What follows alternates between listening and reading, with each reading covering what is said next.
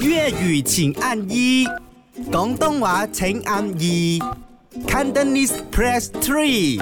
唔係講真真而，家嘅我嘅狀態嗯咧，你唔好講俾張床我瞓啊啦，你俾個隻我都瞓得着 啊！應該真係挨下都應該瞓得着噶。 好似我哋 office 咧，诶、有一個午睡枕頭咁啊。係咩？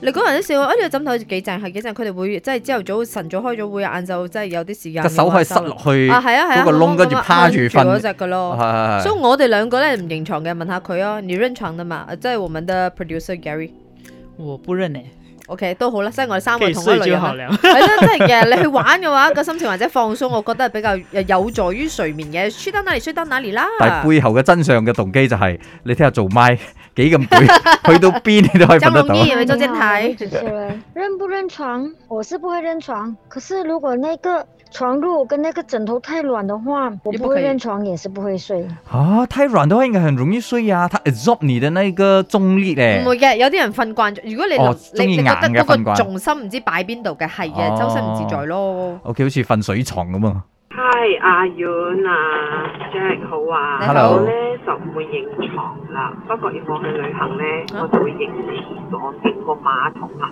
所以好多人都屙唔出。近咧嗰個哎呀潮陰牌公真啊係好耐啦，你勉強都有嘅，我認廁所嘅啫。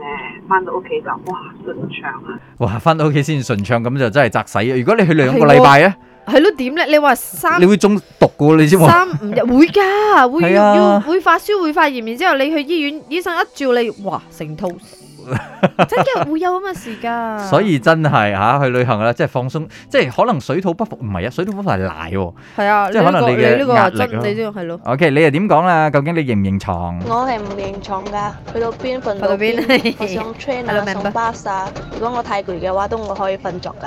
係咯，睇大部分都唔會認床嘅。佢啲普通咯，即係太攰瞓得着嘛。係我係攰唔攰都瞓得着，我呢個 level 好 high 你啊係。咪人嚟嘅你？ 講真真。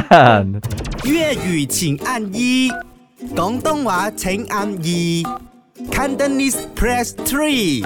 唔係講真真。